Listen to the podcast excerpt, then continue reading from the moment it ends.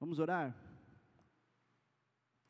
Pai, mais uma vez eu te agradeço porque o Senhor tirou Mateus da UTI e eu te peço, Pai, faz um milagre na vida dele e principalmente que ele associe, Deus, essa chance, esse momento, Pai, de continuar a sua vida tão jovem ainda, glorificando o teu nome, sendo usado por ti com unção, poder e autoridade. Dá a Patrícia, Deus, a estrutura que ela precisa ter também para conduzir esse momento, Pai. E nessa hora nós nos rendemos diante do Senhor, nós te agradecemos porque a tua palavra está à nossa disposição, porque nós não estamos, Deus, distantes do conhecimento que o Senhor quer nos dar, porque estamos num país livre. Apesar de tudo isso, nós não temos perseguições aqui, nós queremos aproveitar esse, esse momento e remir o tempo. Por isso, nos ajuda, Pai, a nos apropriarmos da Tua palavra da maneira como o Senhor quer transmiti-la a nós e não a mim. Por isso, te suplico, de tudo aquilo que o Senhor não quer, Deus, que eu diga, que eu fale.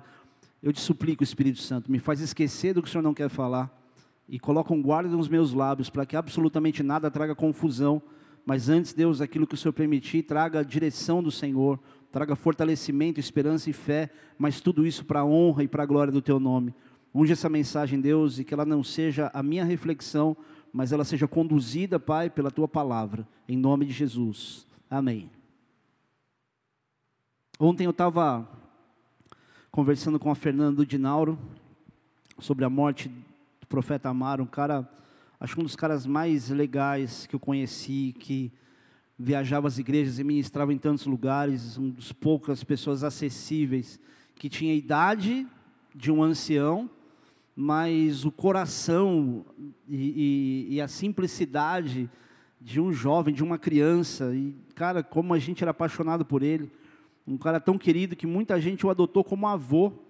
E eu, depois de ler a postagem que o, que o, que o Bigard fez é, lá em, no Instagram dele, falando que ele tinha carência de ter esse avô, ele adotou ele como avô, falei assim, puxa, eu acho que era esse o sentimento que eu tinha, porque eu também perdi meus dois avós no mesmo dia, o, meu, o pai do meu pai e o pai da minha mãe morreram no mesmo dia, acho que eu tinha cerca de cinco, sete anos, alguma coisa assim, e eu tenho dito que a igreja, de um modo geral, a comunidade cristã, porque ele não era preso a uma, a uma denominação específica, ela perdeu muito com a, com a promoção desse homem, né?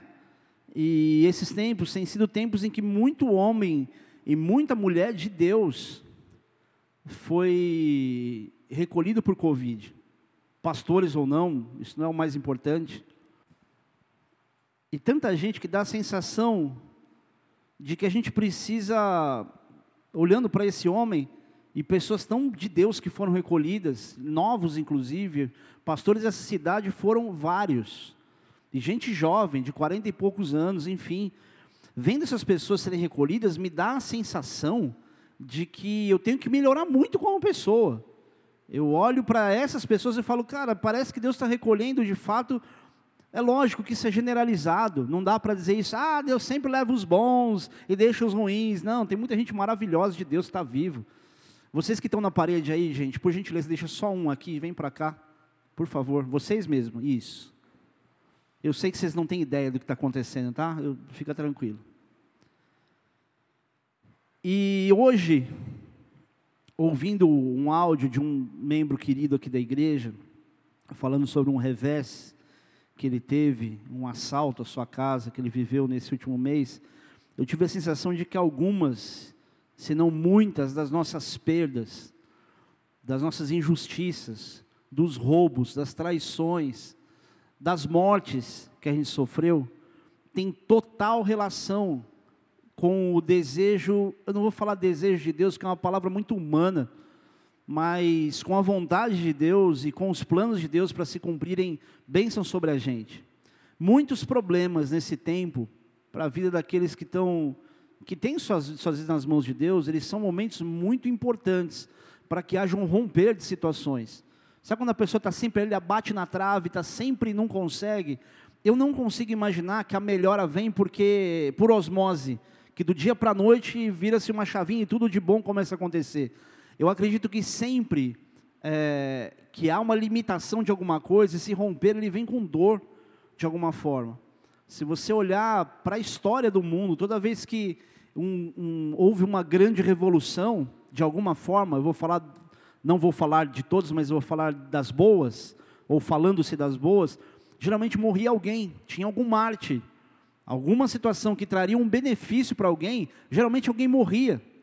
Era quase uma regra, e a gente está vivendo uma situação muito semelhante hoje, perdendo muita gente boa.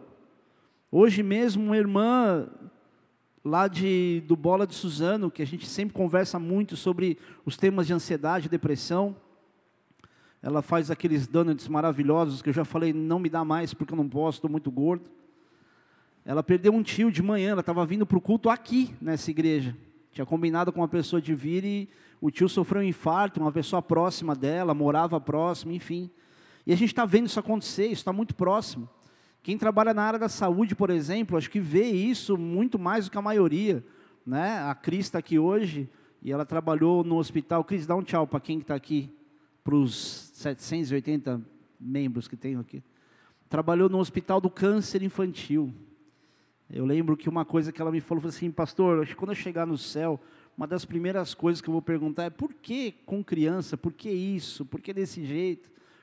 Né? Sendo que, na verdade, é só um meio. A gente está indo em direção à eternidade, não em relação só àquilo que se vive aqui, mas é muito difícil se desprender das, dos benefícios da saúde aqui. E é importante a gente entender essa relação de perdas, injustiças, traições, roubos, com algo bom de Deus para a gente. É muito importante que a gente tenha essa visão para não imaginar que tudo que a gente está passando é uma maré de azar ou uma vida de maldição. Porque tem gente que acredita que a vida dela é uma vida de maldição. Só que na verdade as pessoas elas viveram talvez uma sequência de muitas perdas durante a vida, é, não como prova da maldição de Deus, mas como uma oportunidade de Deus trazê-las para perto. Mas elas não percebiam talvez que era isso. Se a gente olhar para o povo de Deus, você vai ver quantas vezes Deus usou situações contrárias para poder trazer o seu povo para perto. Quantas vezes os profetas fizeram atos que eram atos proféticos? Se lembrar de Elias e o cinto de linho, e tantas outras situações que provam o estado do povo apodrecendo, distante de Deus, Deus querendo trazer para perto e passando por guerras e um monte de coisa. A gente consegue entender que Deus quer fazer muitas vezes isso com a gente individualmente, mas a gente não se rende, a gente não aceita. A gente acha que o problema é uma maldição, que é uma catástrofe, quando não é. A palavra de Deus diz que a maldição sem causa é como uma ave que voa sobre a nossa cabeça, mas não encontra onde pousar. Então é o que você faz que traz a maldição, não é aquilo que o outro trouxe. Mas, pastor, você não acredita em maldição hereditária? A partir do momento que Jesus entra na tua vida de alguma forma, ele cancela isso se a tua vida está nele. Mas o inimigo vai usar os mesmos, as mesmas armas que usou com o pai, com o avô, para querer atacar, mas é uma decisão sua romper com tudo isso.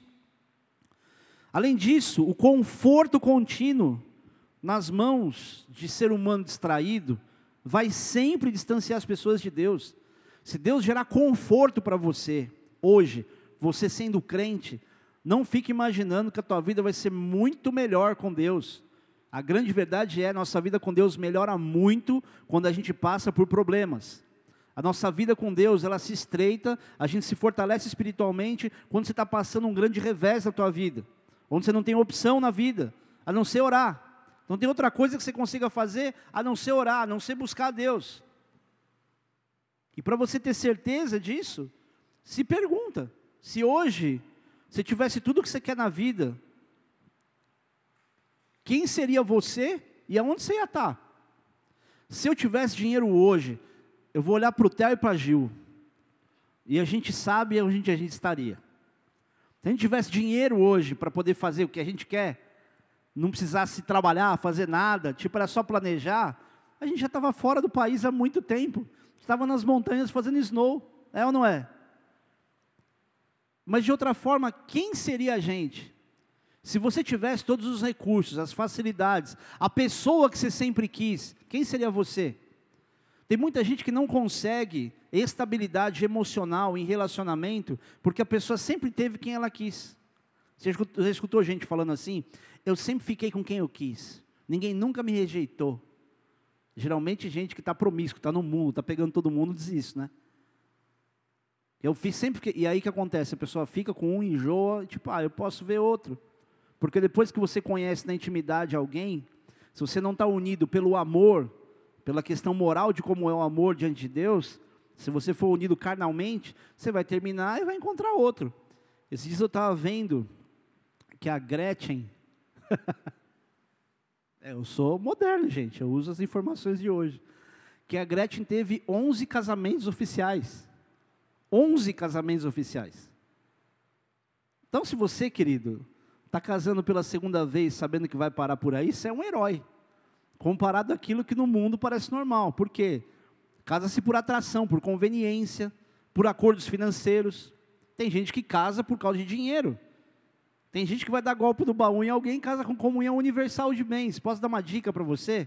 Quando você fosse casar, querido, de preferência, case, case, se case com, com comunhão parcial de bens, com aquilo que foi construído depois de você casar. Porque quando você envolve tudo que veio antes, o que der errado um, gera um problema que você não tem ideia. Pegaram, né? Pegaram a visão? Pegaram o código aí?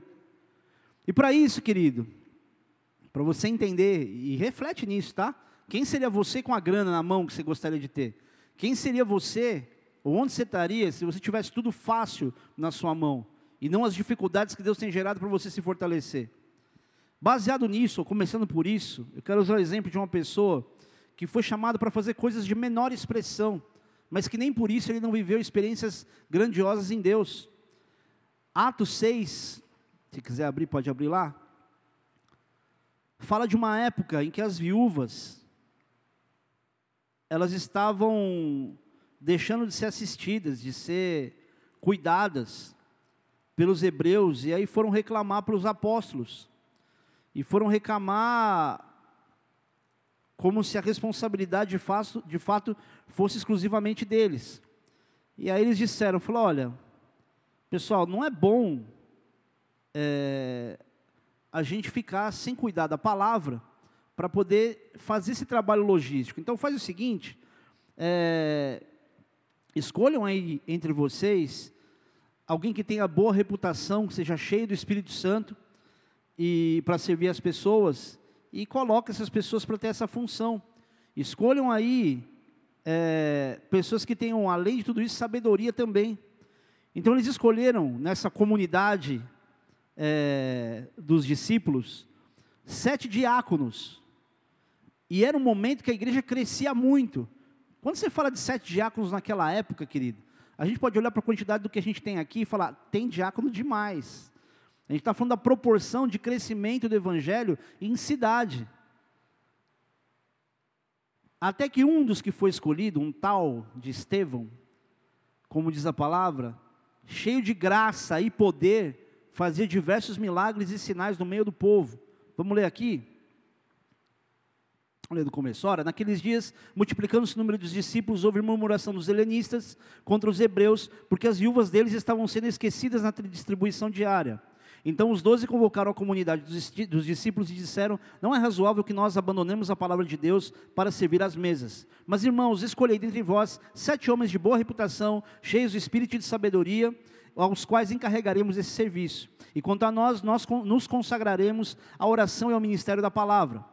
O parecer agradou toda a comunidade e elegeram Estevão, homem cheio de fé e do Espírito Santo, Filipe, Prócoro, Nicanor, Timão, Pármenas e Nicolau, prosélito de Antioquia.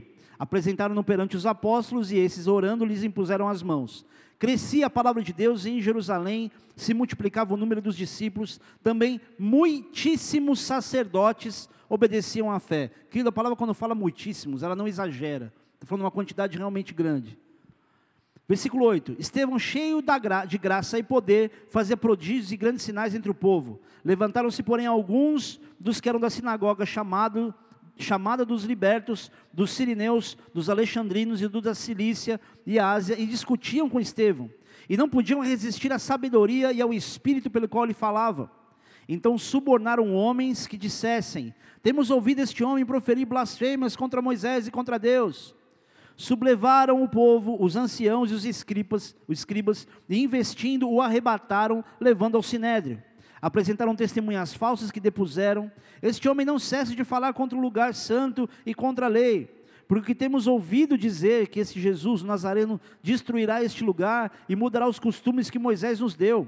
Todos os que estavam assentados no sinédrio, fitando os olhos de Estevão, viram o seu rosto como se fosse rosto de anjo. Até aí por enquanto.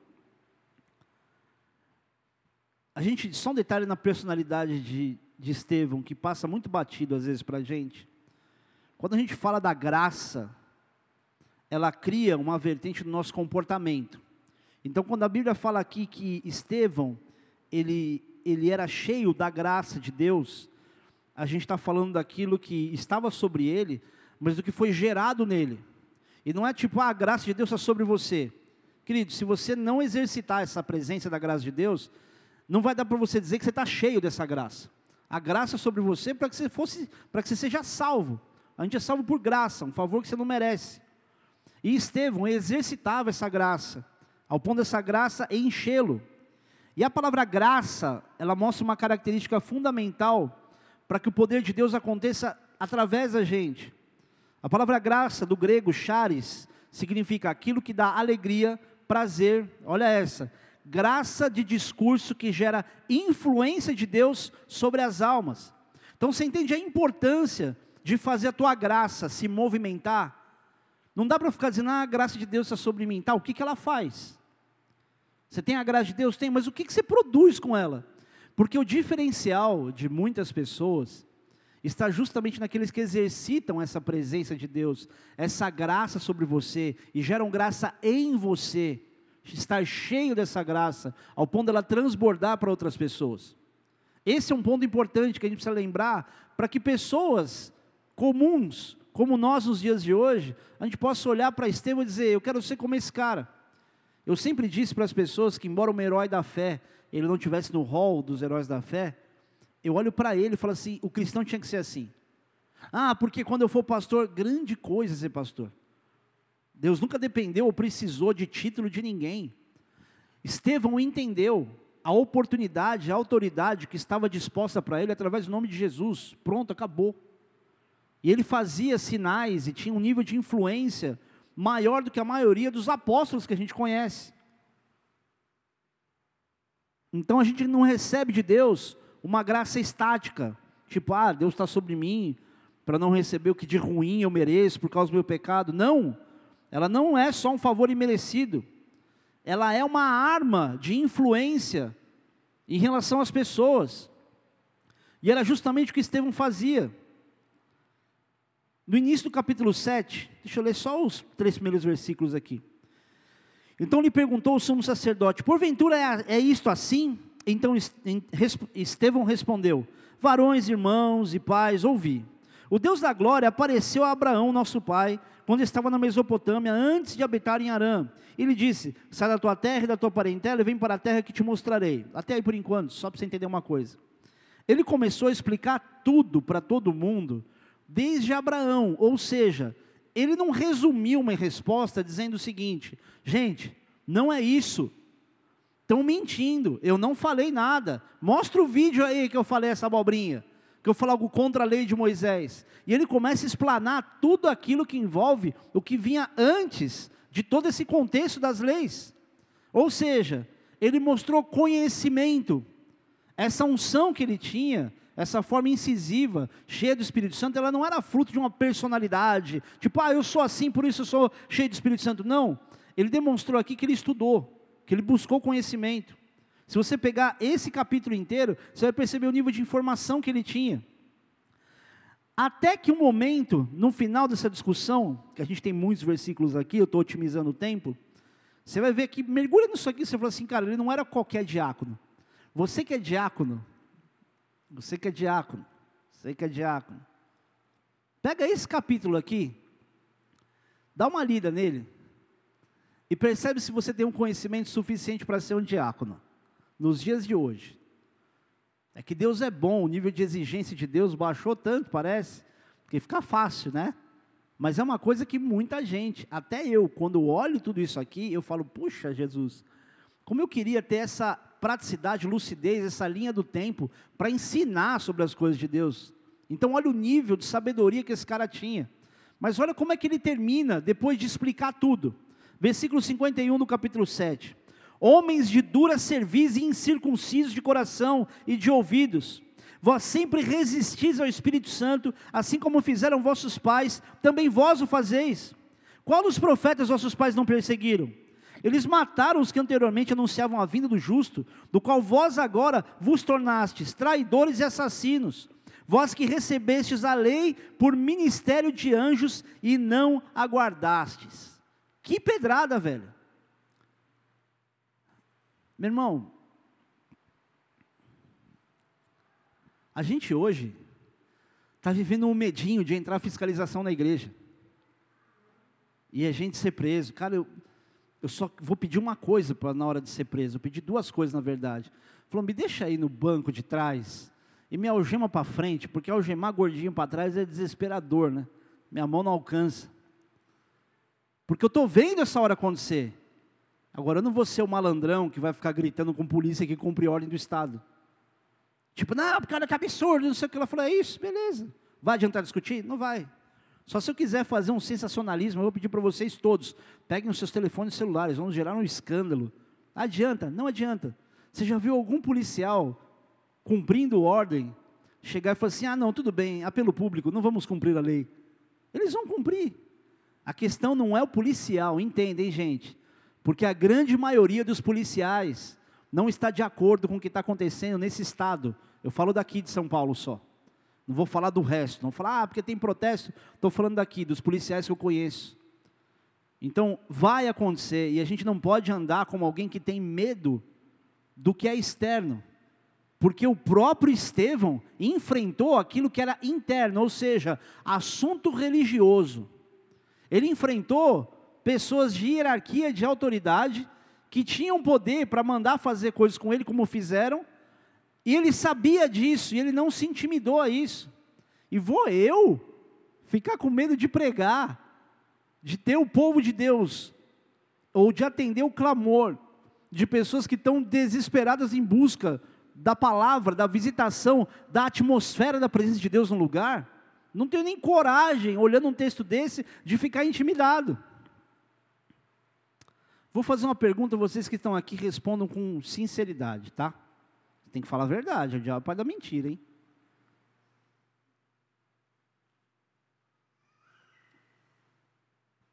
Eu não, tô, não vou dizer ou perguntar se essa sensibilidade é uma sensibilidade que faz você chorar. Mas você tem a consciência ou a sensação, ainda que pequena, que a presença de Deus está aqui. Eu não pedi nem para levantar a mão e levantaram, olha que legal. Quem não tem essa sensação de que Deus está aqui, por favor, levante sua mão. Nenhum. Todos vocês creem que Deus está aqui, a presença dele está aqui? Então, como é que a gente vai viver uma intimidação, uma preocupação com aquilo que é previsível para os últimos tempos, como agora? A gente está fugindo de perseguição, fugindo de morrer, querido. Não é correr em direção à morte, mas é você entender que Deus é que vai te levar na hora que tiver que te levar. Eu fui fazer uma entrevista, aliás, fui entrevistado num programa de TV. A Tati do Marcelo está aí hoje, não? Lá na HIT TV. E tinha um pastor lá, ele deve estar tá legal hoje, mas na época ele era folgado, cara. Aqui não vai dar tempo de contar isso aqui agora. Então, obrigado. O cara chegou e ele entrevistou um amigo meu uma semana antes, numa roda, que era debate. Tinha um pastor, que era um cantor, de uma igreja bem tradicional. Tinha esse meu amigo que tinha um projeto social com, com criança, ele andava de skate, skatista também, e um outro mergulhador da Petrobras. E ele começa a apresentar as pessoas, ele diz o seguinte: temos aqui o fulano que fica tentando a Deus, mergulhando em altas profundidades. Tem aqui o, o fulano aqui que anda de skate aí, que faz essas coisas. E temos esse homem de Deus aqui. Esse homem de Deus. Que eu espero que esteja contra, diante de Deus, usou essa expressão. Eu espero que esteja contra essas pessoas aqui, né? Porque você tentar Deus. Aí ele, beleza, passou a palavra para esse meu amigo começar o programa. E ele, ah, então tudo bem, é fulano de tal. Aí ele viu que a câmera estava ali, ah, boa noite. Ele é tímido, mas é um cara de Deus demais, super usado por Deus. Se apresentou com timidez, o apresentador olhou para a câmera, olhou para ele, falou, ah, fala aquelas manobras lá com o skate, não sabe falar para uma câmera. Meu irmão, Eu não ia falar que eu endemoniei, porque eu não sou endemoniado. Mas eu falou, queria entrar na televisão. Falou, como que você faz? Porque assim, se faz isso com alguém que sabe se defender é uma coisa, mas com gente que é tímida, você fica louco da vida. Só que olha que ironia do destino, se é que eu posso dizer assim, ou que propósito de Deus. Algumas semanas depois me chamaram para ser entrevistado. Meu irmão, você imagina como é que eu fui? Ah, com a faca nos dentes. Chego lá, era um programa num outro, num outro formato, era tipo o Jô Soares, ele numa mesinha, eu num sofá, ele vira para o lado, ele começa, eu, eu, antes de começar de entrar no ar, eu fiquei olhando, sabe quando você olha, sabe criança admirando alguém?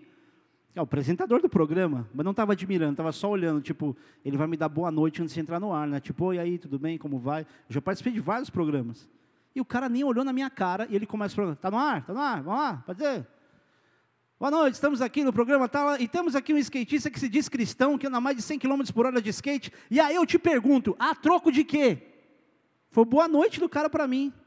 Aí eu, boa noite, boa noite, telespectadores, que você aprende isso no Silvio Santos, né? Aí eu falei assim, a troco de ganhar vidas para Jesus. E meu irmão, foi só sarrafada. E esse cara me dava alfinetada, eu respondi, não, você está falando isso, mas tem um monte de crente aqui, não sei o que lá, mas você ora mesmo? Aí eu mostrei foto, ah, aqui todo mundo é crente, ele falou, não, só eu sou crente aí. Enfim, esse cara só bateu e o povo começava a ligar, o programa era ao vivo, e o povo começava a ligar, e começava a falar, ah, o rapaz aí, o trabalho é muito bom, e não sei o quê. Na hora de terminar o programa, ele ia fechar o bloco para chamar outra pessoa depois. E aí a produtora veio, a, a, assistente de palco, sei lá, oi, pode pegar suas coisas, pode sair, baixando assim. Aí beleza, peguei meu macacão, meu skate, meu capacete, levantei e estou saindo. Como é que ele fechou o programa? Ele fechou o programa dando a volta na mesa e andando atrás de mim com a mão estendida e eu andando indo embora. Fechou o programa com o cara andando com a mão assim atrás de mim. Aí eu lembro que eu coloquei as coisas assim, começaram a rir, olá, olá, olá. Falou, lá o quê? Falou, não, mano, você deixou o cara com a mão no ar. Falei, não, mandaram vir aqui, me tratou mal o programa inteiro. Enfim, por que eu estou falando disso mesmo? Para dizer o quanto a gente já enfrenta situações como essa no meio do povo, o quanto é desconfortável. E que uma pergunta que ele me fez tem muita relação com isso. Ele falou assim: Mas isso que você faz não é tentar Deus? Ele falou: Não, o contexto de tentar Deus, de acordo com a palavra, é outro. E outra coisa, você gosta de Fórmula 1? Qual é o objetivo de um corredor de Fórmula 1? É chegar numa curva e falar, vou, vou me estabacar nessa curva? Não, é ser técnico. O meu objetivo não é tentar Deus para morrer, não estou correndo atrás da morte. É exatamente a mesma consciência que nós precisamos ter ao enfrentar certas situações que nós estamos vivendo hoje. Não é a intenção de dizer eu vou de peito aberto enfrentar a doença, eu vou de peito aberto enfrentar o Estado, não é nada disso. É porque a nossa técnica é, vamos encontrar uma forma da gente poder prestar culto direito. Tem a ver com isso, não com enfrentamento. Não somos nós que estamos dizendo para todo mundo, ó, oh, eu abro as cortinas daqui do lado, ó, estamos pregando, está tendo culto, quero ver quem vem, nós somos de Jesus. Tem nada a ver com isso. Tanto que o pessoal que chega nele fala, fica no cantinho ali. Por quê? Porque não publicamos um culto público. Não falamos, venha, não teve convocação é um culto online, mas que as pessoas que querem prestar culto, que querem estar, não serão impedidas de entrar. Eu não vou fechar a porta como um frango e dizer, fica aí fora, porque sabe o que aconteceu? É que estão falando isso. Não vou fazer isso. E se quiser editar, porque cagueta na internet tem um monte assistindo, se quiser editar, mandar para o prefeito, que é meu amigo, que me ama, que eu sei que eu amo, eu já estou contra. Porque eu estou entendendo uma realidade espiritual nesse momento. E que eu não posso olhar para isso e dizer, claro, vamos andar de acordo com as leis, porque a lei na China é você não ter culto nenhum. Como é que a igreja hoje comece, conseguiu existir? Porque durante muitos anos, até os anos 80, a igreja só era clandestina. A partir dos anos 80, as igrejas na China que conseguiram abrir, elas são estatais e elas têm todas elas um slogan: ame sua, seu país, ame sua religião. Todos dizem a mesma coisa, para dizer, essa é do Estado. Foi tirado o símbolo, o símbolo cristão de tudo que é igreja. E existem as outras igrejas que são menores, que não se adequam àquilo que o governo diz que ela tem que fazer e como ser pregado o evangelho, que elas se escondem. Gente que se reúne em caverna, na época de uma perseguição como essa. A gente vai ficar com medo da facilidade que se tem no país. Pastor, mas é muita irresponsabilidade você falar isso, querido. Eu só estou dizendo que está chegando a hora de não ter como esconder um posicionamento de fé. E se você disser para mim que a melhor maneira de prestar um culto a Deus é online, eu paro de fazer o que eu estou fazendo. Graças a Deus há remanescentes. Mais uma vez eu digo, não é por quem tem dificuldade, por quem tem realmente impedimento, fica na sua casa se é a situação. Mas se não há condição, querido, não dá para dizer, ah, a internet veio para ser uma bênção. Porque, ó, a gente tem internet hoje, é assim que Deus quer? Alguém orou, perguntou para Deus, ah, pastor, mas aí já não dá. Sabe qual é a minha raiva em relação a tudo isso? é que todo mundo tem tratado a igreja e, as, e, os assuntos espirituais como se fosse uma brincadeira de criança que agora ficou sério. Gente, ó, vocês brincaram de igreja até agora, mas agora é uma situação séria. Estão morrendo pessoas. É exatamente por isso. É porque estão morrendo pessoas. Não dá para se contentar com um culto pela internet, dizendo, fica aí, cuidado, olha isso, olha aquilo. É para buscar a Deus que eu morra aqui em cima. Nossa, que bonito, pastor. Está disposto? Estou disposto. Eu sei o que é ver situações de pessoas morrendo sem Cristo. Eu vou ficar aí me polindo para pregar o evangelho para as pessoas, porque o que, que podem fazer contra a igreja, meu irmão? Eu já estou louco para ir para a praça. Estou louco para começar, gente, não vai ter mais culto aqui dentro, tá? Agora o pau vai quebrar, vamos para a praça. Ao ar livre, vai ter o que para falar? Enquanto a gente tem condição, vamos. Pode ser que em uma semana as coisas mudem, mas e se não mudar? Vai fazer o quê? vai continuar sendo encabrestado para dizer não faça desse jeito, é hora de morte. E tem que ser morte, querido, de uma forma onde a nossa vontade, o nosso comodismo, o nosso conformismo, seja a primeira coisa a morrer. Com isso, se a gente olhar para esse momento de Estevão, a grosso modo, dá a pensar o seguinte: não precisava ser assim, né? Podiam dar uma maleabilizada. Estevão podia ser um pouco mais café com leite. Também, Estevão vai e diz isso para os caras. Lógico que alguma coisa ia acontecer. E o que aconteceu? Versículo 54. Ouvindo eles isto, enfureciam-se no seu coração e rilhavam os dentes contra ele.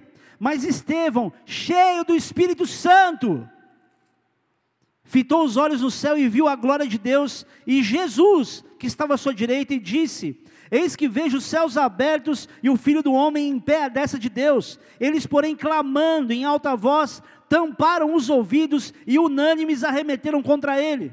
E lançando fora da cidade, o apedrejaram. As testemunhas deixaram suas vestes aos pés de um jovem chamado Saulo. E apedrejavam Estevão, que invocava e dizia: Senhor Jesus, recebe o meu espírito. Então, ajoelhando-se, clamou em alta voz: Senhor, não lhes imputes esse, esse pecado. Com essas palavras, adormeceu, ou seja, morreu. E Saulo consentia na sua morte. Você imagina o que foi a conversão de Saulo? Quando ele lembra daquilo que aconteceu, ele vê Estevão morrendo, ele fala: É isso. Eu tenho que ser cheio do Espírito Santo igual esse cara. Se você olhar para esse modo, para esse assassinato, para essa morte. Você pode pensar, pô, mas para que matar um menino por causa de um discurso como esse? Estevão era jovem, não precisava de tudo isso. Não era para ser assim. Levasse em consideração que ele estava ali inflamado, né? Nós vamos lá, tipo, ah, meninão, mas a verdade dói. Por isso que existe essa treta agora de Estado com igreja. Porque a igreja está falando de uma verdade, de uma necessidade, não é de um convencimento, tipo, é, porque precisa de arrecadação, ô trouxa. Se alguém pensa assim, que é por causa de arrecadação, você muito facilmente conseguiria identificar quais são os que estão preocupados com isso. Pelos frutos você conhece a árvore. É para ir para cima diante da lei? Vai. Por que, que a gente tem auditoria na igreja? Para a auditoria, que não são os nossos. A gente arrumou uns amigos, sabe? Que são auditores. E a gente está falando para eles assim: então, audita nossas contas aqui da bola de neve, para ninguém vir para cima da gente. Não, o auditor chega no, no, na sede com o pé na porta, tipo, abre o cofre aí, quero ver o que vocês têm. Abre o computador, todo mundo, sai da sala, entra uma equipe, vai todo mundo, começa a varrer tudo. A gente pediu auditoria, porque a gente sabe que a perseguição sobre a igreja vai começar nas formas da lei. E vai chegar a hora, como está chegando a hora, da gente se posicionar, e é isso que a gente vai fazer? É isso. A única forma da igreja reagir é essa. Estão dizendo para a gente não entrar para orar pelas pessoas no hospital. Deixa eu dizer uma coisa. Quando a mãe do Chapô morreu, ela morreu no hospital público, já estava acontecendo os surtos do Covid. Ela morreu, ela estava com a dificuldade também de respirar, provavelmente também tinha Covid, tive que entrar de máscara. Eu sabia o que podia estar acontecendo, mas eu sabia da importância daquele momento. Quando eu comecei a perceber as primeiras limitações em relação à visita, duas coisas me vieram à mente. O entendimento de que realmente a movimentação de um hospital é uma loucura, mas ao mesmo tempo houve uma limitação geral, que escolhessem um capelão pelo menos por, por hospital, não sei como está hoje, mas as primeiras vezes que eu fui barrado, eu comecei a ficar preocupado, falei, gente, as pessoas agora vão morrer, Teve alguém que me perguntou, pastor, não dá para ir para os hospitais? Falei assim, olha, quem deve estar tá mandando vídeo que está indo, provavelmente é enfermeiro, gente que é cristão que está lá, vai tocar violão. Não é a igreja que está conseguindo ir. Tanto que hoje o que, que você vê? As igrejas mobilizadas para poder influenciar em oração, orando na porta do hospital porque não pode entrar. As pessoas estão morrendo. E aí estão dizendo para mim, as pessoas estão morrendo, eu sei. É justamente por isso que eu não vou fechar a igreja. Como não vou dizer, venham todos para cá, vamos enfrentar a prefeitura, o prefeito, o governo. Não é isso. Não é o enfrentamento, é a porta aberta. Não é convocação, vem quem quer. Ou seja, que por um ano todo mundo já não sabe quais são os riscos e como são eles. Está continuando a dizer para o povo a mesma coisa. Estamos pregando salvação de almas não uma vida eterna na terra, todo mundo vai morrer. Eu sou gordo, sou grupo de risco. Eu tive bronquite crônica quando era pequeno. Eu luto contra a ansiedade. Eu sei o que é falta de ar. Eu sei o que é falta de ar. Vai dizer para mim, você não sabe como eu sei. Eu sei sem doença. Imagina com a doença. Quando você fica imaginando que você pode estar com Covid, é uma operação do mundo. Quem aqui já teve? Você não fica assustado? Você não começa a ter uma falta de ar até psicológica? Você fala, acho que eu não estou respirando direito. E piora. E a gente olha para o Estevão. A gente olha para esse cara e fala assim: como que eu vou ter coragem de viver intimidade, intimidade num momento como esse?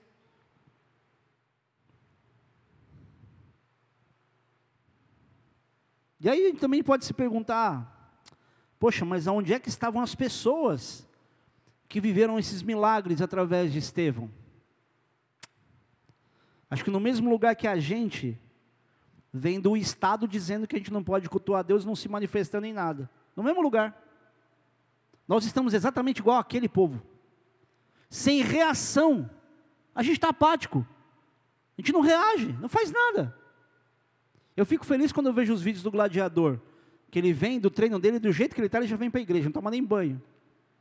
Está treinando, está lá, faz a flexão, dá um salto mortal, não sei o quê. Está ativo, é um lutador, ele treina, trabalha com isso. Mas entende a importância de um exercício da imunidade. Não é só porque ele ah, gosta de fazer as coisas, não. Se fosse só por escolher o que é confortável, ficava em casa com a família, assistindo um filme na Netflix. Vocês viram o vídeo do padre lá de Duartina, do interior de São Paulo? Quem viu esse vídeo? Depois procura você aí, padre Duartina, interior, live interrompida, enfim. Gente, a igreja vazia. E foram falar para o padre interromper a live. Se entrar gente aqui agora, a igreja não tem muita gente, mas tem aqui uns, uns, uns infratores aqui na igreja. Tem aqui uns, uns subversivos revolucionários. Se entra, se entra. O pessoal da comunicação tipo, deve estar tremendo. Pastor, não fala, não fala isso, não fala. Eu vou falar, desculpa. Se entrar alguém aqui agora, eu vou preso. Não sei se eu vou preso, preso, mas vai dar um trabalho. Agora você imagina o que é o Estado dizendo: você não pode fazer uma live com a igreja vazia, ah, é? Ah, é? Se for começar a acontecer isso, aí eu convoco mesmo. Aí eu digo, vamos então ser os hipócritas da vez. Vamos fazer distanciamento social, a gente fica em pé, nem senta. Coloca três máscaras cada um, vem com luva cirúrgica e o cara entra ali é besuntado de álcool em gel. Vai começar a ser assim? Nesse nível? Ah, não, mas é porque o prefeito de lá, querido, o prefeito daqui é cristão. E ele está tão de mão amarrada quanto um monte de gente. Tem coisas que ele está tomando com decisão que eu sou contra. E ele é meu amigo. E ele sabe disso. E eu sei também que é uma pressão que se vive. Gente dos hospitais indo lá, fecha a cidade. Se você é prefeito, o que, que você faria? Agora está fácil meter a boca no Caio. Ora por ele. Ele é cristão. Ele pode estar fazendo um monte de coisa que eu não concordo e que você não concorda. Mas não dá para demonizar o cara e dizer, olha aqui, foi na igreja, não sei o que, conseguiu voto, agora traiu todo mundo. Calma! É uma pressão que ninguém sabe como reagir. Eu não sei como reagir. Eu só consigo tomar algumas decisões e alguns passos porque eu me baseio naquilo que eu busco, do que o Espírito Santo me dá a condição de ter como direção. Está todo mundo sendo juiz, falando muita coisa e fazendo nada. Igreja não é lugar de entrar para ter medo, mas para ter direção, para receber a visitação do Espírito Santo, porque Deus está aqui, Deus está aqui, a presença dEle está aqui, Deus habita em meio a louvores, é na união dos irmãos que Deus ordena a bênção, e vai acontecer maldição, de infecção.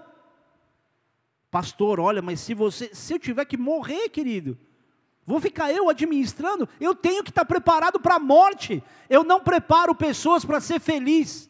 Eu preparo gente para morrer, para ser feliz durante a vida inteira, porque sabe que a hora que a morte vier, ela vai estar preparada. Você está preparado para morrer? Porque se vier vírus, morre de qualquer jeito. Então se prepara. O que nós estamos fazendo aqui é nos preparar, é nos preparando para os dias difíceis.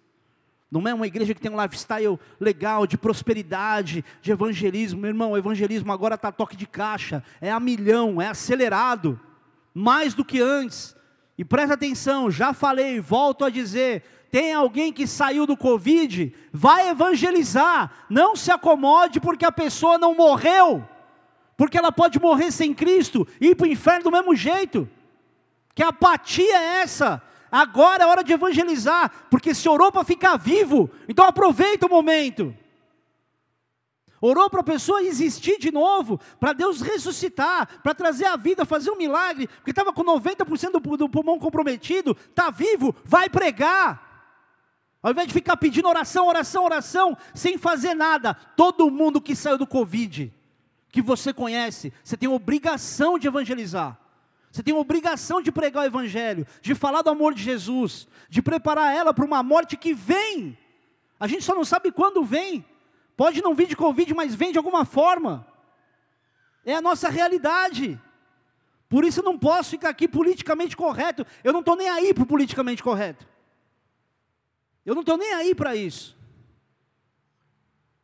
Não vem falar, tem gente morrendo, é justamente o que a gente está falando. A apatia do povo tem matado muita gente. Tem matado até profeta nos dias de hoje. É apatia. Muita gente que, que não morre de Covid está entrando em depressão. E muitos deles numa inclinação suicida ainda maior. E é nosso papel e obrigação sermos cheios da graça e do poder de Deus. É nossa obrigação ser cheio do Espírito Santo para que haja cura, porque os outros estão dizendo também, então cadê que orou e curou os outros? Como se o homem tivesse condição de dizer para Deus, Deus, não faz nada não, porque nós vamos orar, tá? Não se precipita não, Deus. Não manda esse Covid não, porque os crentes vão tudo orar e ninguém vai pegar, fechou? Deus vai levar, porque se o propósito na morte é maior do que na vida, fechou. A gente está indo em direção à eternidade. Agora, se a igreja entendesse isso, muitos outros milagres de Covid iam acontecer. Muita gente seria curada até instantaneamente. Eu estou vendo gente mandando vídeo de inalação de medicamento, de um monte de coisa. Ah, foi da hora pra, de um dia para a noite, foi de uma hora para outra. E por que coração não seria? E por que a gente não aproveita a oportunidade? Não estamos remindo esse tempo? E para a gente ser cheio da graça de Deus e de poder, basta, querido, basta desejar profundamente, até esse desejo se tornar uma atitude. A gente está falando de um diácono cheio do Espírito Santo. Pega os doze, vamos lá. Lembra da musiquinha? Cristo chamou doze para apóstolos seus. Eram Simão Pedro, Felipe Mateus, Tadeu e Tiago, João, Tiago, André, Bartolomeu e Judas, Simão e Tomé. Ministério infantil. Pega os doze. Pega os apóstolos. Me diga quais deles fizeram milagres. Pega Simão Zelote. O que, que você sabe dele? Pega o próprio Tiago, que escreveu Tiago. Tiago, irmão de Jesus. Sabia que Jesus teve irmão? Sabia que Maria e José tiveram Tiago? Então pensa nisso quando você pensar em uma virgindade perpétua de Maria, tá? Que hoje eu estou atacado, irmão. Até nisso eu fui. O que, que Tiago fez? Que milagre ele fez? Deu uma instrução muito importante. Ah, pastor, mas nem João Batista fez milagre. Não se apega a isso não. Ele pode não ter feito milagre, mas ele foi aquele que andou sozinho, pregou sozinho, preparou o caminho do Messias e batizou Jesus. Você acha que foi pouco? E morreu decapitado, porque se posicionou contra uma forma de relacionamento é, impura. Morreu, morreu por isso. Morreu por uma, por uma exortação. Você acha que ele não morreria pelo Evangelho, por pregar o Evangelho? Enfim, ser alguém relevante para os outros, querido, tem que ser um resultado de um comportamento relevante. Você quer fazer alguma coisa de relevante aqui? Seja alguém relevante. O teu comportamento tem que ser de alguém que não é igual a todo mundo. E no caso de Estevão, o resultado da morte dele explica muita coisa. Capítulo 8. Naquele dia, levantou-se grande perseguição contra a igreja em Jerusalém, e todos, exceto os apóstolos, foram dispersos pelas regiões da Judéia e Samaria. Alguns homens piedosos sepultaram Estevão e fizeram um grande pranto sobre ele. Saulo, porém, assolava a igreja, entrando pelas casas e arrastando homens e mulheres, encerrava-os no cárcere. Que maravilha! Porque a partir desse momento, é que a igreja começa a se espalhar pela terra e esse id começa a ser cumprido não pelos apóstolos, mas pelo povo. A igreja foi espalhada por influência do povo, não das lideranças. Então não fique imaginando que o pastor, a igreja, é o nome de Jesus na boca de quem pertence a ele. Você não precisa de mim, cara. Você não precisa de mim. Você não precisa da minha oração. Você não precisa da minha oração. Ah, pastor, mas é que eu me sinto fraco. Exercita a sua oração até que você fique forte. Até o ponto de você saber que apesar do miserável que nós somos, Deus nos ouve. A primeira perseguição trouxe crescimento. Por quê? Porque as pessoas, querido, elas não foram perseguidas e se dissolviam como igreja. Elas eram perseguidas e davam um jeito de continuar sendo igreja. Porque você consegue concordar comigo que quando há uma dispersão, há um esfriamento. Por quê? Há um isolamento. E eu, querido, tenho me esforçado muito para não ser mal interpretado pelas pessoas que eu tenho cobrado. Presta atenção, pega seu telefone celular e grava o que eu vou falar. Grava aqui, grava aí, presta atenção.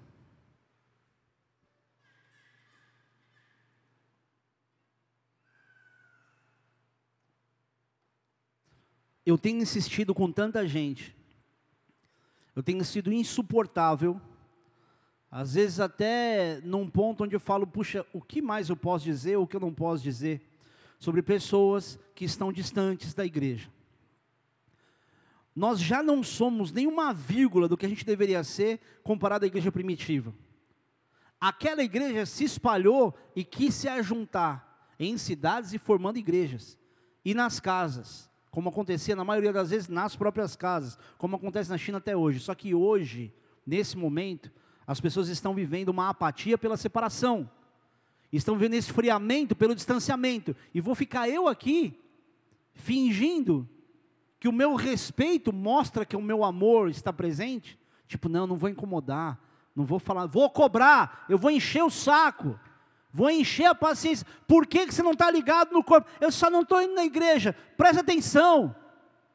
O tempo é de apostasia e de esfriamento. Não dá para trocar ideia com distanciamento. Imaginar que só não vir à igreja não é um problema. É um problema, porque se esfria em conhecimento, em visitação do Espírito Santo. Quem seremos nós sem o Espírito Santo na terra? Quem seremos nós sem o Espírito Santo agindo hoje na nossa vida? Vai ter o tempo que depois do arrebatamento, os que sobrarem aqui e que talvez conheçam a verdade da palavra, não vão ter o Espírito Santo. Você vai abrir a Bíblia e Deus não vai falar com você. Você vai orar e você vai ter a sensação que você está falando com as paredes. E aí, como é que vai ser? Você vai olhar para essa época e dizer: puxa, aquela época na igreja, bem que o pastor insuportavelmente me dizia: oh, e aí, cadê você? Eu não falo cadê você porque eu tenho uma lista de cadê você. Cadê você para esse, para esse. Eu não faço transmissão. Eu não tenho transmissão no meu WhatsApp. Se eu te mando uma mensagem é porque é para você. Eu posso não colocar nome, mas não fico mandando a mesma, copiar, colar. Copiar, eu não faço isso. Agradeça a Deus porque você tem um cara insuportável, folgado, maloqueiro, da rua, mas que se preocupa com você. Porque eu estou preocupado sim. Há homens e mulheres nessa igreja ativos que estão esfriando. E não dá para olhar para isso e achar que isso é normal. Não é normal. Se reveza. Deixa, deixa a sua avó, o seu pai, seja lá quem for, vai um outro. Ah, mas e se sai e volta? Pode perguntar, você não está sendo para trabalhar? Que hipocrisia é essa? Eu estou desesperado, eu não estou com raiva, eu estou preocupado, porque eu estou vendo morrer na minha frente e espiritualmente do mesmo jeito. Que enfermeiros vêem as pessoas morrer no hospital. Estou vendo igual e vou ficar quietinho, porque o trabalho deles é mais importante que o meu. Que, que enfermeiro pode levar alguém para o céu num hospital, a não ser pregando para essa pessoa. Não é trabalhando bem, não é sendo um bom profissional, não ser influenciando, se a pessoa não conhece a Cristo. O que, que a gente faz então? Na minha opinião, opinião, tinha que ter telefone em tudo que é lugar. Ah, mas aí vai causar uma comoção, querido. A pessoa que está naquele lugar, ela é a pessoa mais importante para receber informação, para ver as pessoas orando por ela para poder dizer, mesmo que morra todo mundo desesperado, meu Deus, não pode entrar, o que, que vai acontecer? Põe a polícia na porta do hospital, para não ter tumulto, mas que haja reação espiritual do povo de Deus, para que as pessoas possam, em momentos difíceis de solidão, não se apegar ao desespero de ver alguém na maca do lado morrendo, e o outro também morrendo, e ela pensando, agora vai ser minha vez, o que vai acontecer comigo? Não tem ninguém para orar por mim. Estevão morreu apedrejado sabia que poderia morrer assim. Fez um discurso exemplar e vou ficar a gente com medo. Querido, bastava então que as pessoas pudessem, nesse contexto, pudessem continuar no mesmo lugar, na cidade, quando começou a, a perseguição sobre a igreja, não ia acontecer nada com elas. Elas só eram perseguidas porque eram posicionadas em fé. Se elas não tivessem posicionamento, não teria perseguição. E foi justamente o início dessa perseguição que fez o evangelho chegar talvez ao Brasil hoje, porque se não tivesse acontecido aquilo, talvez muito mais lentamente seria essa propagação do evangelho. Porque é onde a gente começa a criar essa comunidade cristã, é tão gostoso, está juntinho dos seus. Ah, que legal, olha que nós, como o nosso mundo é colorido no meio cristão. Ah, você quer chegar aqui? Fica aqui com a gente. Não tem perseguição, está tudo tranquilo. Você não tem razão para correr e pregar. Já imaginou se não houvesse essa perseguição? O evangelho estar lá, Jerusalém, a cidade ser predominantemente cristã, pronto, acabou muçulmano, não ia nem existir lá, porque aí havia um de cada vez, aquela coisa aconchegante, a pressa, o desespero, as mortes, fizeram o evangelho se propagar. E muitas mortes, muitas perdas, injustiças de Deus, para a gente hoje, tem que nos dar consciência de que isso é um avanço. As suas lutas, querido, os seus desafios, suas dificuldades de hoje, são meios de Deus fazer você avançar, de fazer você de fato prosperar, se for o caso, mas romper daquilo que você está vivendo. Quando Estevão morreu, a igreja avançou. Quando Moisés morreu, Josué conquistou a terra prometida.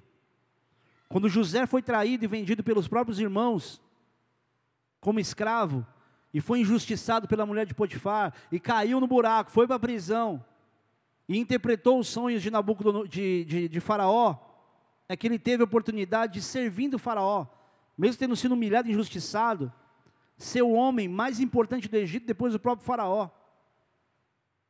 Tudo que fez ele romper foram processos de injustiça e de dor. Foi na injustiça que Davi, sendo perseguido, foi preparado por Deus para ser rei. Não foi por osmose. Ah, Gessé já ungiu aqui, todo mundo já sabe. Quando vai chegar a hora certa, ele vai ser. Ele matou Golias. Ele serviu o Saul que queria matá-lo. Teve que fugir de Saul. Podia matar Saul e não matou. Davi é um dos melhores exemplos do quanto a gente rompe e conquista por causa das injustiças. Se você lembrar, querido, quem foi da notícia da morte de Saul? Foi uma malequita que foi dizer, ó, oh, Saul morreu, tudo. Eu vi ele ali querendo morrer, ele falou assim, ó, oh, me mata que termina de me matar. A malequita foi fazer um favor para Saul, foi contar para Davi, Davi não mandou matar o cara. Falou, por que, que você matou Saul? Como quem diz, era para você tentar te salvar, não matar, não terminar de matar. Quando dois homens mataram Esbozete, que era a pedra no sapato para Davi se tornar rei, e foram contar, ó oh, Davi, agora o caminho está livre. Davi falou assim, você acha que eu estou feliz que vocês mataram ele? Ele mandou matar os dois. Por quê? Porque ele não estava olhando para as perseguições e injustiças e dizendo, ah, agora eu fui vingado. Ele nunca dependeu da vingança do homem para que Deus o colocasse onde Deus queria colocá-lo. Ele nunca reclamou do que aconteceu com ele, como de, poxa Deus, e aí? Ele passou os processos, e todos eles colocaram Davi no lugar de rei que era para ele ser colocado. A unção de Davi veio depois de tudo isso. Davi olhou para isso com nobreza. Gente, olha para Esther, vocês lembram disso? Há tempos atrás a gente falou sobre isso.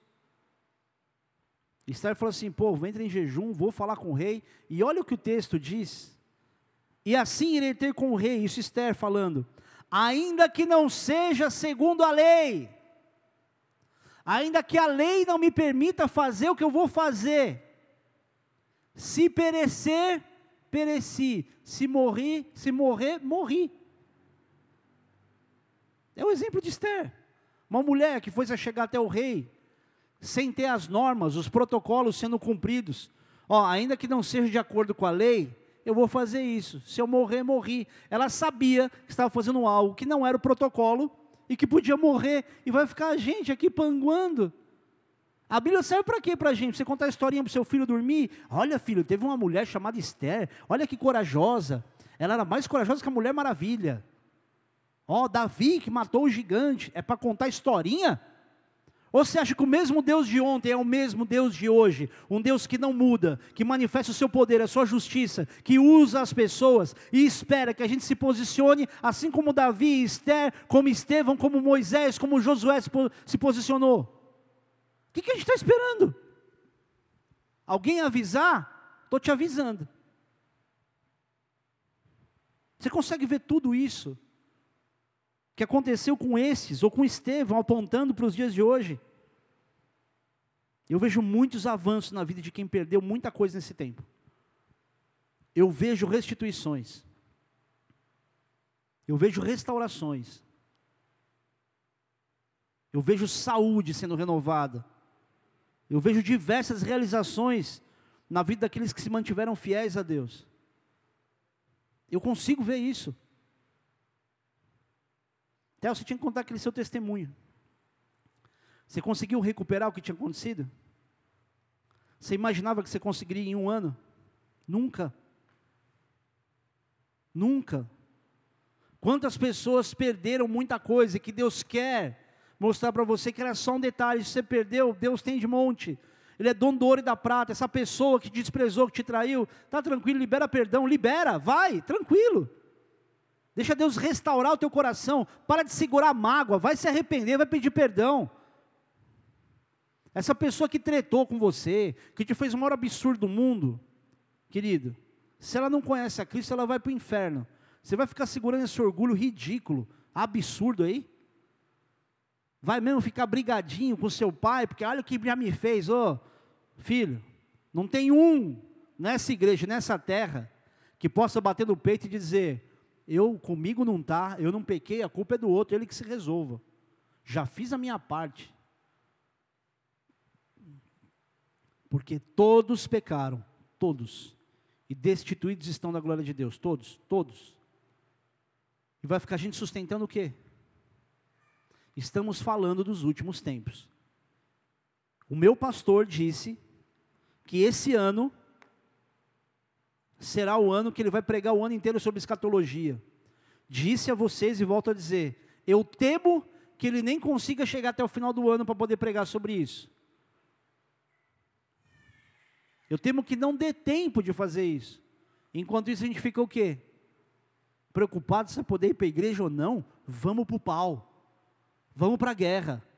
Não é ficar arrumando treta com gente em rede social. Não perca tempo. Não fique escrevendo, é porque eu estou posicionado, teu posicionamento, ele não vai convencer pessoas em rede social, tá? Nem investe saúde nisso.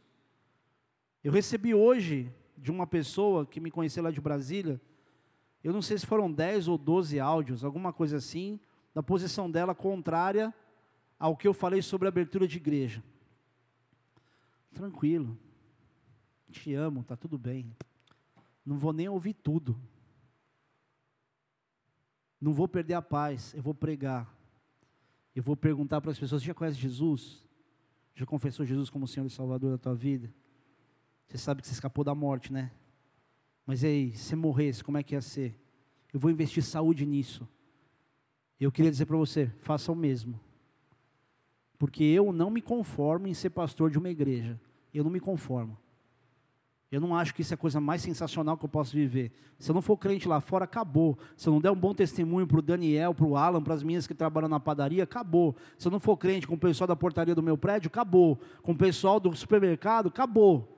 A gente está aqui numa cidadezinha que é um ovo. Chega, ô pastor, eu tipo, da onde eu conheço isso aí? E a gente nem é uma igreja grande. Eu vou fazer minha parte não cabendo aqui dentro. Eu oro por pessoas em qualquer lugar, eu não tenho vergonha de orar. E posso te falar uma coisa? Escreve o que eu estou dizendo, você que está na sua casa também. Comece a experimentar orar pelas pessoas em público. Ninguém acha ridículo uma oração respeitosa, uma oração de cura, uma oração onde você fala sem precisar gritar e ser super espiritual. Ninguém olha para isso e acha feio. Todo mundo olha e fala assim: cara, eu queria uma oração. Queria uma oração. Há muitos anos atrás, eu fui, eu estava em Brasília já. Eu fiz muito casamento em São Paulo, as pessoas me chamavam para ir para São Paulo. E aí numa delas o cara falou assim, cara, eu quero que você faça meu casamento de bermuda branca, de camiseta e chinelo. Eu falei, tá bom. E não era nem na praia. Fui no shopping West Plaza comprar roupa. Quando eu entro lá, um cara falou, oh, não é você que dava palestras ali, não sei aonde. Eu falei, é, sou eu, palestra, isso aí. Falei, está indo lá ainda? Porque eu estou em Brasília agora. Falei, é, pois é, cara, não te vi mais lá. Não, não tenho ido não, eu tenho, tenho, tá, tendo uma dificuldade aí, estou com depressão. Falei, depressão? Ô cara, posso orar por você aí? Não, pode, vamos ali na loja ali da frente, uma loja do outro lado do corredor, está fechada com, com o jornal, porque iam reformar, eles iam mudar para lá. Aí eu entro com o cara lá, daqui a pouco bate um na porta e entra. Era surf trip da, do shopping do West Plaza que na época era uma loja grande, ela era mega, então tinha muito vendedor. Tinham cerca de 15 vendedores lá. Aí daqui a pouco bate outro na porta, bate outro na porta, posso entrar, posso entrar, posso entrar, aí entrou todo mundo. Eu fiz duas sessões de oração, por 14 pessoas, sete em cada uma, entre vendedor, gerente, supervisor, todo mundo lá. Sabe o que era mais assustador? Eu perguntava para eles assim, pelo que você quer que eu ore? Sabe o que dizia? Ora por qualquer coisa. Ora por qualquer coisa, sabe o que significa? Eu nunca recebo uma oração. Ninguém ora por mim, eu nem sei como é, eu só sei que é bom. Terminou essa leva, entra mais sete de uma vez. Eu pergunto a mesma coisa, para não dizer que foram todos, talvez dois ou três dali disseram alguma coisa específica. Ora por isso aqui. E para todo mundo, a grande maioria que você perguntar, ora por qualquer coisa. As pessoas estão desesperadas de oração, por oração. E você está com vergonhinha de orar por alguém. Eu vem cá, te orar, fazer uma oração por você aqui.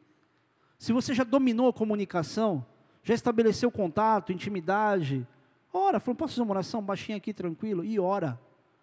Coloca a mão no joelho, faz alguma coisa. Assistam os vídeos do Luca Martini. Luca Martini, assiste o vídeo desse cara. Ele ensina como é que a igreja tem que se comportar na rua. O cara não pode ver uma, alguém de muleta, alguém de cadeira de roda, que ele já vai, vamos lá, vamos lá. Já liga o telefone e começa a gravar. Ou muitas vezes ele nem grava. E a gente está com medinho do quê? Se você, querido, nem ora pelas pessoas, não se intimide, não faça isso e comece a reagir. Você precisa disso mais ou tanto quanto as pessoas que vão receber uma oração de você. Aqui numa igreja, às vezes o ambiente, o clima, ele é meio assim, tipo, ah, não conheço ninguém, né, meu? Vou falar para a pessoa que eu vou orar por ela aqui. Numa igreja, a gente já tem vergonha de orar por alguém. Só faz o seguinte, assim, ó. Imaginando, eu não vou pedir isso, estou avisando que não vou pedir ainda. Imaginando que eu diga para você o seguinte: vira para quem está do seu lado, pergunta a dificuldade dessa pessoa, sobre o que, que ela ore, e ora por ela. Qual seria a tua reação? Vira aí para alguém que você não conhece, olha tipo, oi, tudo bem? Vou orar por você. Já tem dificuldade. Tem gente aqui que nem olhou para o lado de medo, tipo, não, não vou olhar, não vou olhar. Aqui, com a igreja vazia. Quando é então que isso vai acontecer? Quando é então que a gente vai orar por alguém? Pastor, mas eu sou tão miserável, eu sou tão pecador. Ah, mas eu usei droga, eu fumei, eu não sei o que lá. Ué, e você acha que Deus espera que você seja perfeito para poder fazer uma oração? Você acha que Deus não está te ouvindo? Principalmente quando for intercessão por alguém? Você pode dizer, Deus, eu sou um miserável, mas esse cara aqui está precisando disso, disso disso. Dá uma experiência para ele. Eu não mereço, coitadinho de mim. Tem gente que ainda acha que Deus olha para você até quando você está em santidade, frequentando a igreja, lendo a palavra, e fala assim: olha, esse aqui merece. Ninguém merece, eu não mereço. Não adianta você olhar para o pastor e dizer: não, mas o cara é pastor. Não quer dizer nada.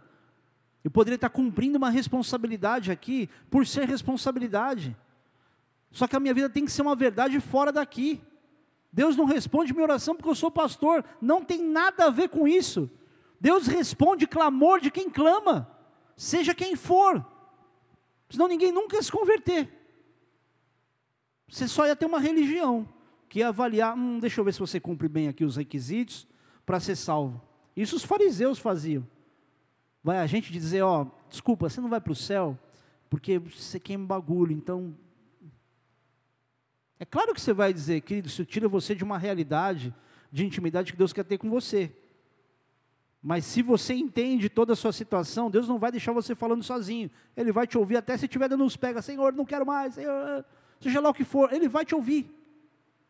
Mas quando a gente vai começar a reagir? Quando é que as pessoas vão começar a ouvir tua voz? Quando é que Deus vai começar a ouvir tua voz? Quando é que você vai parar de ter medo de tudo o que está acontecendo? Para de assistir porcaria. Você quer saber o que está acontecendo? Eu já falei para vocês que eu ligo na Globo de vez em quando, né? Eu ligo na Globo só para me antenar com a quantidade de mentira que estão contando. Morreram 4 mil, morreram 2 mil, morreram 3 mil. Não é que eu não estou dizendo que, que não está acontecendo isso. Pode ser verdadeiro. Mas o conjunto de informação que se entrega é o mesmo. Estão colocando a nossa mente para pensar só isso. Anda apavorado, anda com medo, porque se você tiver medo, baseado naquilo que eu estou te dizendo, você vai acreditar só naquilo que eu te falo. Afinal, estou falando uma coisa séria. Olha aqui as estatísticas, olha isso, olha aquilo. Tipo, não, vamos ligar aqui para saber o que eles vão falar. Não, eu não ligo para saber o que vão falar, para que eu seja conduzido por isso. Eu ligo para dizer, deixa eu ver que mentira o inferno está usando agora. Eu não assisto BBB não, não. Nem para discutir experimento social. Nem perco meu tempo. Não sei de nada que está acontecendo lá. Quem morreu, o que aconteceu. Só soube só soube que o Fiuk chorou porque era homem, branco, e que a Carol Conká esculachou um cara. Você vê como eu estou atualizado, né? E a gente, como crente, está recebendo que informação? Você vai me convencer que na sua casa não dá uma vontade de você falar, ah, já assisti a palavra, está cansado, está chato hoje, né? Vamos ligar no Netflix? Eu vou fazer só título de curiosidade das pessoas que estão aqui. Quantos vieram para cá porque você acabava sabotando você mesmo na internet, e ao invés de assistir o culto, você acabava ligando outra coisa. Glória a Deus, um verdadeiro, dois, três, quem mais? Quatro, cinco, seis, sete, quem mais? Oito. Pastor, desculpa, eu estou aqui porque não consigo me concentrar na minha casa assistindo um culto pela internet. E aí eu vou dizer o quê? Façam cultos online? Eu vou mandar o telespectador para o inferno por causa de frieza espiritual? Parabéns para quem consegue, eu não aguento. E não é porque eu não quero falar com câmera, tem gente aqui, posso ignorar. Não, eu sei que tem gente aí, precisando dessa palavra, sendo realmente visitado pelo Espírito Santo, está acontecendo. Acontece aqui como está acontecendo aí. Mas a grande maioria tem se dispersado. Os desesperados, os que estão clamando aí, Deus está te ouvindo aí na sua casa. Deus está respondendo sua oração. Deus está te dando realmente as respostas do que você tem ouvido aqui nesse púlpito, através de mim, dos outros presbíteros. Está acontecendo, mas aquele que sabe que isso está sendo um mero protocolo, onde você está se aproveitando daquilo que tem como lei, como regra para você não ir, presta atenção, você está entrando numa frieza espiritual, que não dá para saber se você consegue voltar. Sabe que a palavra de Deus diz sobre aqueles que esfriaram da fé, se desconectaram, viveram uma apostasia, e que tiveram experiências com o Espírito Santo, a palavra de Deus diz que é impossível renová-los, trazê-los de novo para reconciliação, para arrependimento. E vou eu ficar brincando para ver se a pessoa vai esfriar ou não? E eu te peço, querido, ajuda. Ajuda essas pessoas. Tem gente que nunca vai me ouvir, mas que vão ouvir vocês. Eu estou dando um exemplo de como a igreja cresceu do que aconteceu com a igreja de Jesus Cristo. Não foram os apóstolos, foi o povo. Não foi um grande apóstolo que morreu como mártir para que a perseguição, comete, a perseguição começasse. Não foi nenhum dos doze, foi um diácono que morreu.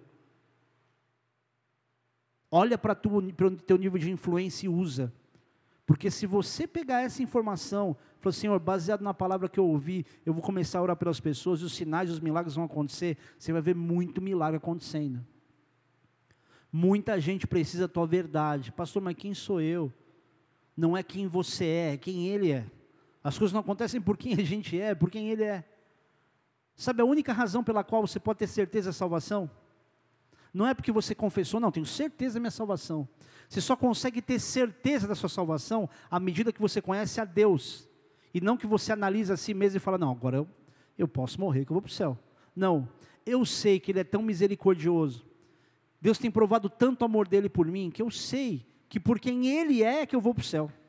Porque mesmo depois de crente, mesmo abandonado tudo que eu abandonei, mesmo hoje, enfurnado na igreja, ou mesmo pastor, presbítero, seja lá o que for, se eu pensar só em quem eu sou, eu tenho certeza que eu vou para o inferno. Ou você consegue avaliar a tua vida, olhar para si mesmo e dizer, não, estou no nível de santidade legal, não, estou bem. Quanto mais homens e mulheres espirituais de verdade eu conheço, mais eu ouço deles, eu sou miserável, eu estou longe do que eu deveria ser. São só inconformados. Eu não sou o cara que por fazer o que eu faço, eu tenho uma ida sem escala para o céu, porque ó, é por quem Ele é. Então, se, peraí, se tudo é dele, por meio dele e para ele, eu não vou ficar parado. Eu vou orar, meu irmão, eu vou ser o louco. Oi aí, o que está acontecendo? Ah, estou com dor, não sei o quê. Ah, aconteceu tal coisa. Ah, perdi meu cartão de crédito. Ah, bateram meu carro. Posso orar? E vou dizer, é como se os milagres e os sinais tivessem muito mais, é como se, não é uma regra. É como se estivesse muito mais disponível de quem não tem familiaridade nenhuma com igreja, com nada, não sabe nada de Deus, de Jesus, de nada. É como se estivesse muito mais disponível para essas pessoas do que para os crentes, que estão acomodados, acostumados. Por isso que às vezes alguém que você conhece ora por você, não acontece nada, e vem um cara que você nunca viu na vida, você ora e até o benefício da dúvida te faz ser curado acontecer alguma coisa. Porque você está desassociando da pessoa, você pega a informação. Tem muita gente aqui, nessa igreja e em casa, desacreditado de si mesmo. E é exatamente assim que Deus te quer, para mostrar para você que você não vai estar acreditado em si mesmo, você vai estar apoiado nele. Mas exercita isso. Há homens e mulheres aqui que só não estão vivendo esse ser cheio do Espírito Santo porque não abriram a torneira, porque nem tentaram. Porque você vai viver milagres viver e fazer milagres como você nunca imaginou em tempos como esse, porque nos últimos tempos viria um avivamento sobrenatural sobre a terra, virá um avivamento sobrenatural sobre a terra. É o Espírito Santo que vai ser derramado sobre toda a carne. São os jovens que vão profetizar, são os velhos que vão sonhar. Vocês estão entendendo isso? Está sobre você, está sobre você. Você vai profetizar, você vai sonhar, você vai curar. Os sinais vão seguir os que creem. Vai para o pau, meu. Ah, pastor, mas eu não fico motivado. Não é pela motivação, é entendimento. Eu faço porque eu entendo. Eu não faço porque. Não, eu estou sentindo, eu estou sentindo o que vai acontecer. Vamos lá, vamos orar. Não, não. Porque essa empolgação passa. Você tem dificuldades, tristezas, você é um ser humano e Deus não te cobra disso. Mas, quando você entende, vá por aquilo que você entende, não por aquilo que você sente. Porque fé não é sensação, é fruto de entendimento. Quanto mais você entende, mais você consegue exercitar a fé. Porque senão um dia você consegue exercitar a fé, no outro não. Porque um dia você está bem, você sente isso, e no outro não. Não é sensação. Então esquece a tua sensação, só obedece. Só faz o que Deus está te falando. Só marcha. Só se posiciona. Seja cheio do Espírito Santo. Sejam cheios do Espírito Santo. Seja cheio daquilo que você já tem disponível para você como promessa. Feche os teus olhos por um instante. Pai, eu oro pela tua igreja. Eu suplico, Senhor Deus, que o Senhor nos perdoe pela nossa apatia, pela nossa covardia, pelo nosso medo. Nos perdoe, Pai quando tudo aquilo que o mundo diz tem uma influência maior sobre nós do que a tua palavra, do que aquilo que nós crescemos conhecendo, aprendendo do Senhor, ou aquilo que talvez há pouco tempo estejamos conhecendo. Nos ajuda, Pai, a não viver justamente a reta final da humanidade de uma maneira apática. Nós queremos viver, Deus, coisas semelhantes às que Estevão viveu e se ainda assim, Pai, o Senhor tem como resultado dessa unção a morte, que virá de qualquer jeito, nós queremos estar preparados para ela. Senhor, não nos deixe olhar para a nossa vida como sendo algo mais importante do que a eternidade. Nós queremos perder a sua vida, como a tua palavra diz em Lucas. Nós queremos perder nossa vida para finalmente encontrar. Porque a gente sabe que se a gente viver nossa vida com as nossas vontades, nossos prazeres, nossos projetos, aí a gente vai perder a nossa vida. E nós te suplicamos, nos ajuda a sermos homens e mulheres cheios do Teu Espírito Santo, de forma, Deus, que um abraço nosso, que um conselho nosso, que uma oração nossa, possa aproximar pessoas de Ti, e essas tenham experiências de milagres, sinais, prodígios, maravilhas, através das nossas vidas aqueles que estão nesse lugar hoje, que vieram para cá, Deus, até sem entender se deveriam estar aqui. Fortalece, Senhor Deus, em conhecimento e intimidade, para que não andem baseado em medo e não andem baseado em afronta, mas sejam sábios, Deus, prudentes como a serpente, que não age com medo por ser prudente. Te peço, Senhor Deus, que o Senhor visite cada família em casa cada um dos teus filhos, Deus, de fato impossibilitado de ter momentos como esse de comunhão, por qualquer razão, e que neles não haja, ou sobre eles não venha nenhuma acusação, nenhuma palavra dita desse púlpito, Senhor Deus, desmonte, desconstrua aqueles que estão realmente impossibilitados de reagir de alguma forma, Pai, e quando eu falo de reação, não falo simplesmente ou especificamente ou apenas de se estar nesse lugar. Porque são tempos, Deus, onde até para entender a tua vontade as pessoas têm tido dificuldade, Pai. E não porque não desejam, mas porque não sabem qual é a tua vontade. Que haja, Senhor Deus, cura nesses lares. Que haja cura, Senhor Deus, naquele que está com dor no estômago. Que haja cura naquele que está com dor na região lombar